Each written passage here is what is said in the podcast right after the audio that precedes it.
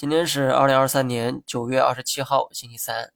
今天医疗板块大涨，过去一个月医疗的整体表现啊都不错，整个板块跌了足足两年。最初的下跌是在消化高估值，后期的下跌是在消化集采带来的影响。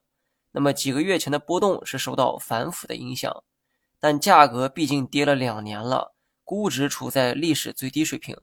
我呢还是那句话哈。就凭医疗现在的估值水平，任何时候上涨都不足为奇。唯一无法确定的是上涨的准确时间。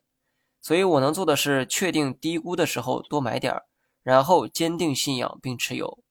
那么回到市场哈，昨天说过今天的市场可能会缺乏流动性，领导估计也想到了这一点，于是一大早就来了一波逆回购操作，向市场投放了短期流动性。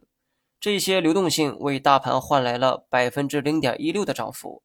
而明天就是最后一天，无论涨跌，对于买方而言已经没有太大意义了，因为买完要等到十天后才能看到结果。市场短期走势继续按照横盘震荡去看，操作层面建议大家持仓不动，不动的结果是把命运交给市场，但乱动的后果可能会亏的比市场更多。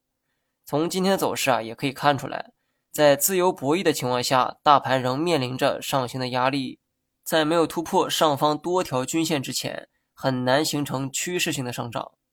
好了，以上全部内容，下期同一时间再见。